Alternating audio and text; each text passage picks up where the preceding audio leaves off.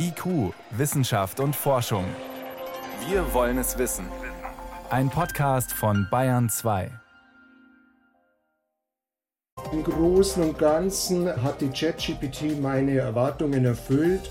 Sie hat nämlich nicht sehr gut abgeschnitten, also im Gegenteil, sie hat ziemlich schlecht abgeschnitten, also es wäre wohl die Note 5 geworden in einem Abitur.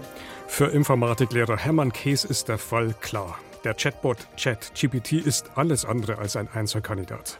Bei einem Experiment ist die künstliche Intelligenz zumindest durchgefallen.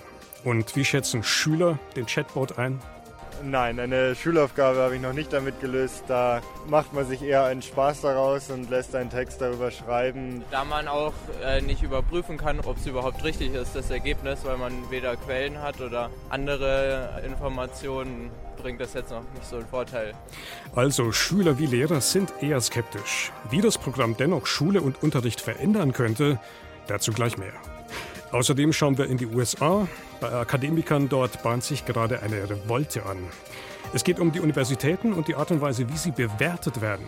Der Vorwurf, es geht nicht um Qualität, sondern einfach nur ums Geld. Hintergründe und aktuelle Themen aus Wissenschaft und Forschung auf Bayern 2. Es beherrscht mehrere Sprachen fließend, schreibt auf Wunsch Bewertungsschreiben, Gedichte, Kochrezepte, Witze oder auch mal eine Hausarbeit. Alles angeblich kein Problem. Die Rede ist von ChatGPT, einem Programm, das basierend auf künstlicher Intelligenz offenbar wahre Wunder vollbringt. Für Kritiker ist der Fall hingegen klar. Die Software ist ein Blender, eine Labertasche, ein sprachgewaltiges Plappermaul, ein Gewohnheitslügner, dem sicheres Auftreten bei völliger Ahnungslosigkeit attestiert wird. Dennoch ist speziell an Schulen, bei Lehrern und Schülern längst eine Debatte entbrannt, wie man mit dem Programm umgehen soll. Würde es am Ende sogar das bayerische Abitur bestehen? Journalisten des BR wollten genau das herausfinden. Mit daran beteiligt war mein Kollege Christian Schiffer. Christian, was genau habt ihr denn da eigentlich gemacht? Ja, wir haben ChatGPT gebeten, die Abituraufgaben des Abiturs 2022 zu lösen. Und wir haben ChatGPT dabei gebeten, so zu tun, als sei ChatGPT ein 19-jähriger Schüler, der im Abitur sitzt. Und das, was dabei herausgekommen ist, haben wir dann durch Lehrer, die auch wussten, dass sie eine KI korrigieren. Das war also transparent. Das war transparent vorher. Haben wir das denen zum Korrigieren äh, gegeben und darum gebeten, einzuschätzen, was das jetzt eigentlich für eine Note gewesen wäre. Ja, was für Noten kamen denn raus? Keine guten, aber jetzt in manchen Fällen auch keine katastrophalen. Also ChatGPT war sehr schlecht in Informatik, da war es, glaube ich, eine 5 oder 5 minus. Was jetzt eher überrascht? Was eher überrascht, weil Programmierer natürlich ChatGPT schon sehr oft einsetzen, um Hilfe zu bekommen, nur, und da kommen wir dann schon auf einen wesentlichen Punkt, die Programmierer wissen sehr genau, was sie von ChatGPT haben wollen, und diese Praxis unterscheidet sich dann sehr von einer eher abstrakten Aufgabe im Abitur. Das heißt, wichtig ist, welche Frage stellt man, oder? Genau, das ist das alles Entscheidende. In Deutsch gab es drei Punkte. Das wären, glaube ich, wäre auch eine fünf. Das wäre auch nicht bestanden. Da war es so, dass ChatGPT tatsächlich sehr viel heiße Luft produziert hat. Aber immerhin grammatikalisch und äh, Orthographie gut. Aber es ging auch um einen Kommentar. Da wäre auch ein bisschen pointierteres Schreiben gefragt gewesen. Dann in Mathematik, ich glaube, knapp bestanden mit vier oder fünf Punkten. Und das beste Ergebnis gab es in Geschichte mit einer 3 plus, das waren neun Punkte. Aber unterm Strich durchgefallen unterm Strich wahrscheinlich durchgefallen, ja, wobei die Lehrer auch gesagt haben, naja, die Schüler bereiten sich ja auf die Aufgaben vor und die wissen ungefähr, was drankommt. Und ChatGPT hat das sozusagen aus dem Stehgreif gemacht und dafür war das ganz gut. Und sogar der Informatiklehrer hat gesagt, naja, also immerhin eine 5 und keine 6, das hat ihn sogar schon überrascht. Unterm Strich, welche Schwächen hat denn dieser Test offenbart? Wo tut sich KI schwer? Also das größte Problem war immer bei Aufgaben, die aufeinander aufbauen. Also nehmen wir zum Beispiel Geschichte, wo äh, ChatGPT gut war. Da war zum Beispiel eine Frage, wie hat sich äh, die Bevölkerung im Heiligen Römischen Reich entwickelt? Das ist eine einfache Frage, kann man einfach beantworten. Bei Mathematik, Informatik, Deutsch, dann waren das oft so Dinge, die aufeinander aufbauen. Und das ist sehr, sehr schwierig. Und auch da sind wir eben immer auf dieses Problem gestoßen. ChatGPT oder KI ist nur so schlau wie die Frage, die man ihr stellt. Und das ist das Entscheidende. Also es geht nicht einfach nur was raus, es muss auch was rein und das muss gut sein. Jetzt war bei diesem Experiment für die Lehrer klar, okay, das ist eine Software. Wie schwer ist es denn ansonsten eigentlich, Chat-GPT zu entlarven, zu überführen, aufzuspüren? Es gibt natürlich technische Möglichkeiten, um sowas aufzuspüren und daran wird gearbeitet, also an Programmen, die wiederum mit Hilfe von künstlicher Intelligenz künstliche Intelligenz detektieren. Die sind nicht perfekt. Also je länger der Text, kann man sagen, umso zuverlässiger spüren sie das auf. Aber es kommt sehr oft zu False Positives. Also Fehlalarm. Genau, Fehlalarm, dass menschliche Texte für KI-Texte gehalten werden. Es gibt da Ideen, so Wasserzeichen einzubauen, also bestimmte Dinge, an denen man dann Texte zum Beispiel erkennt, aber diese Texte könnte man dann auch wiederum von der KI äh, verändern lassen und dann würde auch das nicht mehr funktionieren. Also es ist sehr, sehr schwierig. Man muss das allerdings ein bisschen abgrenzen von anderen Formen von KI, zum Beispiel wenn es um KI-generierte Stimmen geht oder, das war auch ein großes Thema, diese sogenannten Deepfakes, da funktioniert technische Detektion ziemlich gut. Also gefälschte Videos, Stimmen, die klingen wie und so weiter. Genau, weil zum Beispiel bei Videos, da ist auch die TU München führend beim Erkennen, da reicht es halt, wenn ein Pixel verschoben ist und dann erkennt das die KI. Aber bei Texten ist es schwierig. Also Fazit, die Software ist schwer aufzuspüren. Die grundlegende Frage ist natürlich jetzt auch, und das war ja auch der Hintergrund eures Experiments, was heißt das Ganze jetzt eigentlich für den Schulbetrieb? Also müssen wir vielleicht auch hinterfragen, wie Prüfungen, wie Leistungsabfragen in der Schule bisher stattfinden? Auf jeden Fall. Also das fand ich auch ganz interessant. Es hat sich ein Technikphilosoph auch gemeldet zu unserem Experiment und der meinte, er findet genau diese Frage spannend und er hat darauf hingewiesen, dass sich eigentlich die Art, wie menschliche Fähigkeiten geprüft werden, immer verändert hat, auch in der Geschichte der Menschheit. Was waren denn da entscheidende Faktoren? Also zum Beispiel war früher Auswendiglernen viel, viel wichtiger. Dann kamen die Bibliotheken auf, dann waren wieder andere Fähigkeiten gefragt. Und mit dem Internet zum Beispiel, da ist viel stärker so sowas wie das Zusammenfassen, also Informationsreduktion aufgekommen. Zum Beispiel Vorträge halten, solche Dinge. Und es ist damit zu rechnen, dass wenn wir jetzt eine automatisierte Welt, also eine Welt mit künstlicher Intelligenz haben, dass dann dann halt zum Beispiel mündliche Prüfungen wichtiger werden. Darauf haben auch Lehrer hingewiesen in ihren Reaktionen. Ich bin mir da jetzt mit den mündlichen Prüfungen nicht so ganz sicher, weil eben unser Experiment schon gezeigt hat, naja, vielleicht ist es eben auch gar nicht so einfach, das aus der KI rauszubekommen. Und vielleicht ist zum Beispiel eine Prüfungsanforderung in Zukunft, okay, du hast dieses Werkzeug, das bekommst du, aber jetzt bin ich ja mal sehr gespannt, wie du genau die Antwort auf diese Prüfungsfrage damit herausfindest. Und wie du verhinderst, dass du sozusagen am Ende durchfällst, weil dich Chat GPT schlecht berät. Genau, also wir brauchen da, glaube ich, eine neue Form von Medienkompetenz und das erscheint mir da auch sehr, sehr wichtig. Ja. Mhm. Jetzt gibt es schon die ersten Schulen. Schlagzeile in New York hat ein Schulbezirk den Einsatz von Chat-GPT schon verboten.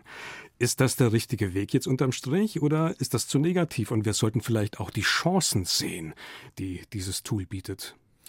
Also ich würde sagen, wir sollten ganz klar die Chancen sehen. Ich verstehe schon diesen ersten Impuls zu verbieten, weil es einen ja vielleicht wirklich ein bisschen beunruhigt und man vielleicht auch ein bisschen Zeit gewinnen will, sich darauf einzustellen. Aber an sich, glaube ich, gibt es da große Chancen und ich stehe mit dieser Meinung auch nicht ganz alleine da. Es ist jetzt ganz aktuell ein Positionspapier von 20 Forschenden der TU und LMU erschienen, die auf die Potenziale von ChatGPT hingewiesen haben und die sagen, diese künstlichen Intelligenzen, die könnten dazu dienen, dass der Unterricht individueller zum Beispiel gestaltet wird, dass Lehrer zum Beispiel unterstützt werden bei der Korrektur, dass Schüler, die vielleicht etwas lernschwächer sind, damit auch besser lernen können, unterstützt werden. Und sie finden, dass diese ganze Diskussion an Wikipedia erinnert, also an die Debatte, die wir um Wikipedia geführt haben vor, sagen wir mal, 15 Jahre. Und der Gedanke, der taucht tatsächlich immer wieder auf, wenn von ChatGPT die Rede ist, weil damals war das ja sehr ähnlich. Da hat man befürchtet, die Schularbeiten werden von Copy, Wikipedia. Copy-Paste. Was vielleicht ja auch passiert ist, ja, am Anfang. Aber heute ist es ja so, dass Wikipedia ein ganz normaler Bestandteil der Schule ist, weil man eben pädagogische Konzepte entwickelt hat, in die Wikipedia eben hineinpasst. Und ich hoffe und ich glaube, das wird bei solchen Anwendungen wie ChatGPT ganz ähnlich sein. Mhm. Und es könnte ja zum Beispiel auch eine reizvolle Aufgabe für Schüler sein, zu prüfen, was ChatGPT da so ausspuckt und zu gucken, ja, wo liegt da eigentlich falsch? Ja, und das ist ja etwas, was mich ja so fasziniert, wenn ich selber mit diesen Sachen arbeite, dass das so unglaublich kreativ ist, dass man immer wieder neue Dinge herausfindet im Umgang mit dieser Maschine. Und ich glaube, dass wir tatsächlich eine neue Kulturtechnik lernen müssen im Umgang der Kommunikation mit dem Computer. Und ich glaube, das wird eine große Herausforderung für die Schulen, äh, genau das den Schülern beizubringen. Also großes Thema. Wie könnten Programme wie ChatGPT die Schule verändern? Einschätzungen und Hintergründe dazu waren das von meinem Kollegen Christian Schiffer. Christian, danke. Sehr gerne. Bayern 2. Wissenschaft schnell erzählt. Heute mit Johannes Rostäuscher, der schon bei mir im Studio ist. Und wir starten mit nicht ganz so guten Nachrichten. Ja, gehört leider auch zu unserem Geschäft, die zu verkünden. Und zwar vom Südpol, von der Antarktis. Dort ist das Meereis so klein, also bedeckt so wenig Fläche, wie noch nie seit Beginn der Messungen vor 40 Jahren. Mhm. Das hat schon jetzt, Anfang Februar, das Rekordtief vom 24. Februar vom letzten Jahr nochmal unterboten. Über welche Flächen reden wir da? Naja, das ist insgesamt zum Beispiel in den letzten fünf Jahren ein Flächenverlust in der Größe von Schweden. Also jetzt war es natürlich nicht so viel, es ist ein kleiner äh, Flächenverlust. Jede Dekade sind es ungefähr 2,6 Prozent. Aber so in den letzten sechs bis acht Jahren hat es massiv zugenommen. Und wie gesagt, 2017 war es noch um die Fläche von Schweden, eine knappe halbe Million Quadratkilometer größer. Es ist so in der Antarktis, da schlägt der Klimawandel schon ziemlich zu in den entsprechenden Gebieten. Da waren jetzt die Lufttemperaturen in den vergangenen Jahren immer so um die eineinhalb Grad höher. Und die schlimme Nachricht ist wahrscheinlich, es geht weiter so. Ist zu erwarten. Jetzt kommen wir zum Coronavirus. Da wird ja nicht mehr ganz so viel berichtet in letzter Zeit, aber es gibt Neuigkeiten aus China. Die Besorgnis ist groß bei uns ja, ob sich dort nach der Öffnung, die im Dezember war, neue Varianten bilden, die vielleicht ansteckender oder im schlimmsten Fall sogar krankmachender sein könnten. Da ist viel spekuliert worden, ja. Ja, weil die chinesische Führung bis jetzt überhaupt nichts ins Ausland gelassen hat von den Informationen. Das hat sich jetzt verändert und zwar hat ein Labor in Peking 413 Virenproben sequenziert und die Ergebnisse in der Medizinzeitschrift Lancet veröffentlicht. Ergebnis, alle Varianten waren schon bekannt, fast immer Omikron, aber bislang keine Hinweise auf Mutationen. Das ist natürlich interessant. Wie belastbar ist das Ergebnis, beziehungsweise heißt das jetzt okay, Entwarnung? Also die Virologen, die wir dazu befragt haben, Ulrike Protzer von der TU München und Roman Wölfel vom Institut für Mikrobiologie der Bundeswehr, waren sich da recht einig. Die vertrauen schon dem, dem chinesischen Institut, aber die sagen auch vor allem, es ist sehr gut, dass die endlich wieder Ergebnisse veröffentlichen. Aber außer diesem Ergebnis über diese 413 Proben kann man nicht viel mehr ableiten, sagt Roman Wölfel. Diese kleine Stichprobe lässt keine generellen Aussagen für die Entstehung neuer Virusvarianten in Gesamtchina zu. Sie bezieht sich tatsächlich auf diese 413 Proben, die hauptsächlich im Großraum Peking ermittelt worden sind und auch das noch in einem relativ kurzen Zeitraum von November bis Dezember. Es ist auch zu erwarten gewesen, dass gerade wenn man die Lockerungen bei vorher sehr strengen Coronavirus-Isolationsmaßnahmen der gesamten Bevölkerung aufhebt, dass sich, wenn dann sich Viren ausbreiten, diese erstmal schlagartig in der Bevölkerung zu vielen Fällen von bereits bekannten Virusvarianten führen.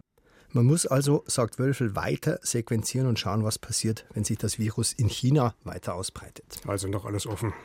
Wir kommen dafür zu einem sehr schlauen Vogel, der scheint immer noch schlauer wird. Der Kakadu, der Goffin-Kakadu.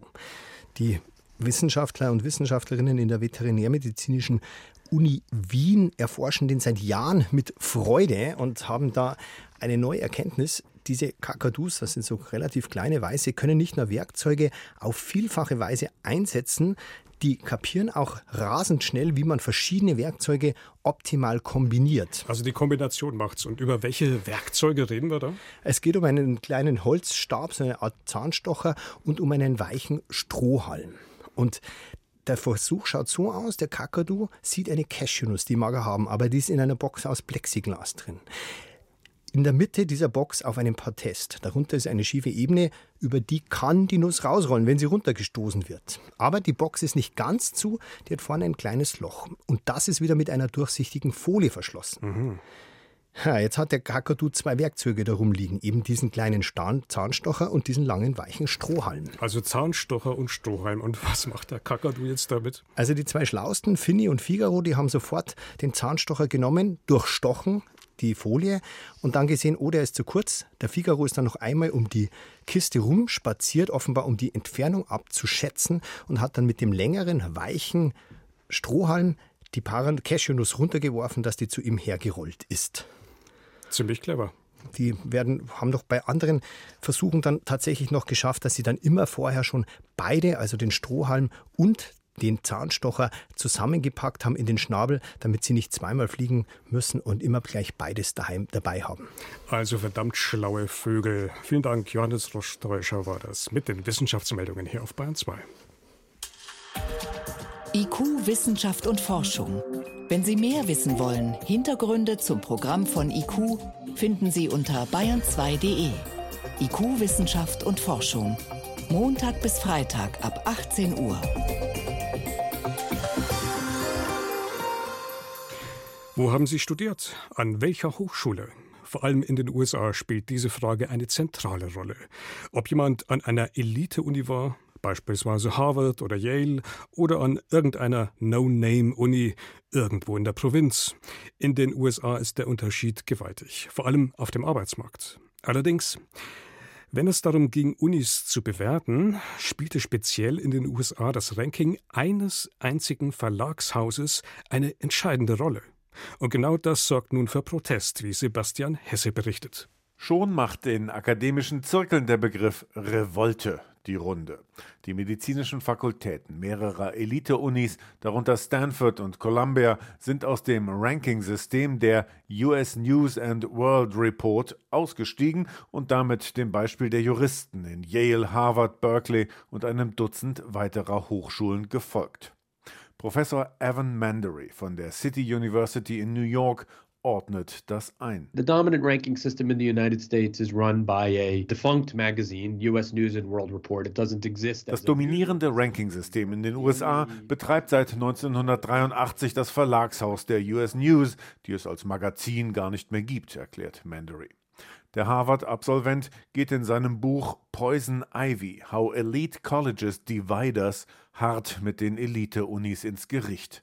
Bei den Rankings gehe es den meisten Hochschulen um Geld und nicht um Qualität von Forschung und Lehre. Part of it is that the schools themselves promote these rankings. If Harvard and Yale and Princeton and Stanford were being honest, die Unis selber preisen diese Rankings an. Wenn Harvard, Yale, Princeton und Stanford ehrlich wären, dann würden sie zugeben, dass sie sich von ihrer Platzierung vor allem Einnahmen versprechen die Rechtfertigung für höhere Studiengebühren, ein Zuwachs an zahlenden Studenten, großzügigere Zuwendungen wohlhabender ehemaliger mehr Drittmittel. Every factor that the US News Rankings emphasizes are proxies for wealth. Jedes Kriterium beim Ranking der US News ist eigentlich nur ein Platzhalterbegriff für Reichtum, die Finanzausstattung der Uni, das Verdienstniveau der Lehrenden.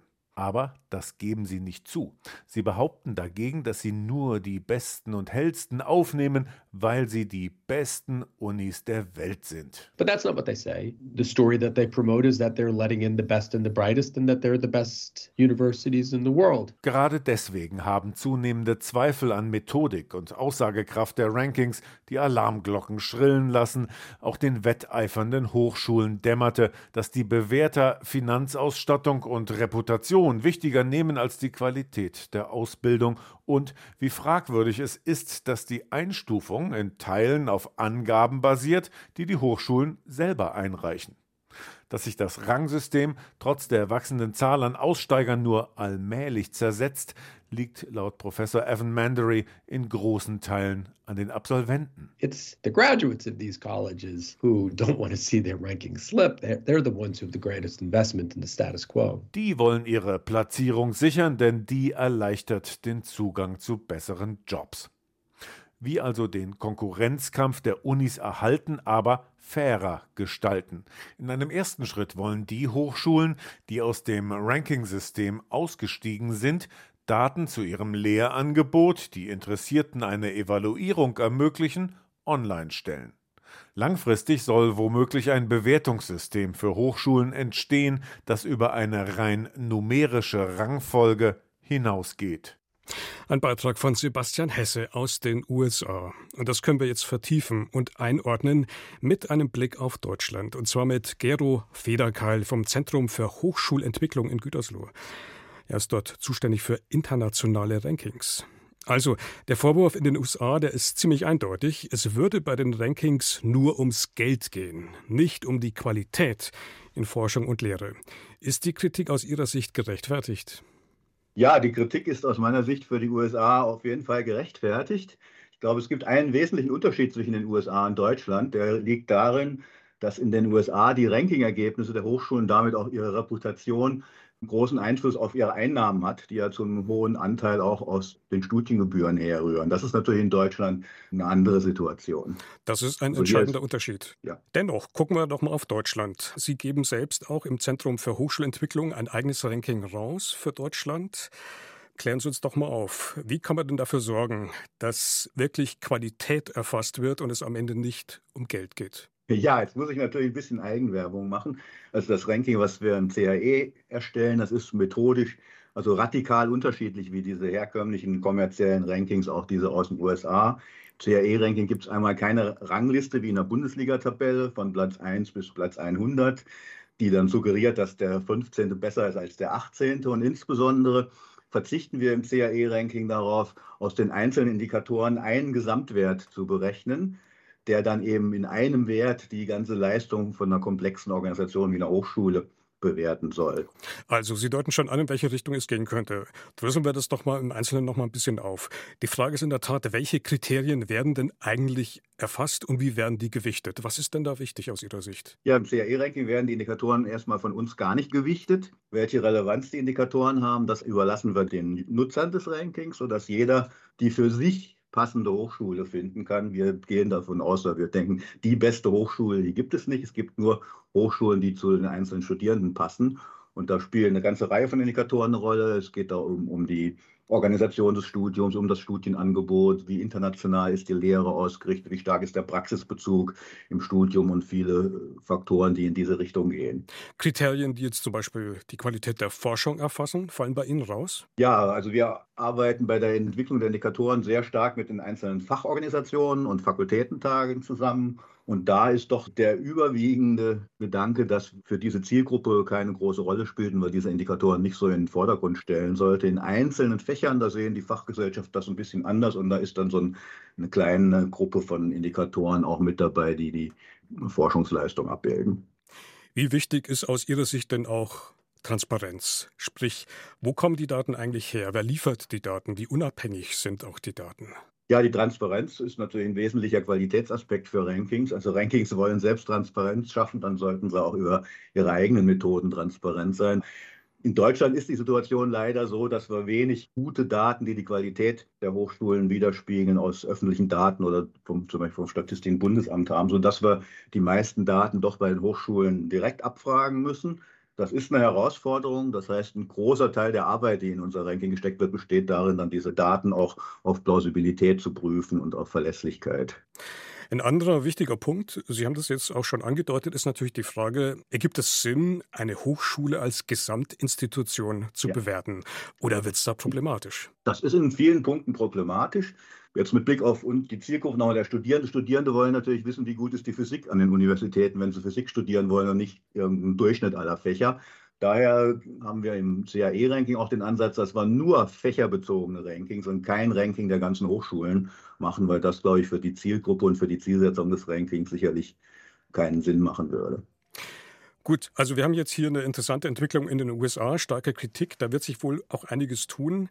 Was wäre Ihr Fazit? Warum würden Sie sagen, sind Rankings auch in Zukunft ein wichtiges und auch berechtigtes Mittel? Ja, ich glaube, wir brauchen Instrumente, die Transparenz über die Leistungen der Hochschulen schaffen. Das brauchen wir zum einen für Zielgruppen wie Studierende, die sich eben informieren wollen über die Hochschulen und da auch, ich sage mal, neutrale Vergleiche haben wollen und nicht nur das, die Prosa, die vielfach auf den Webseiten der Hochschulen steht. Und es ist, glaube ich, auch für die Hochschulen selbst ein wichtiges Instrument des Benchmarkings, zu sehen, wie sie im Vergleich zu anderen ähnlichen Hochschulen national wie international positioniert sind. Sagt Gero Federkeil vom Zentrum für Hochschulentwicklung in Gütersloh. Danke fürs Gespräch. Ja, vielen Dank.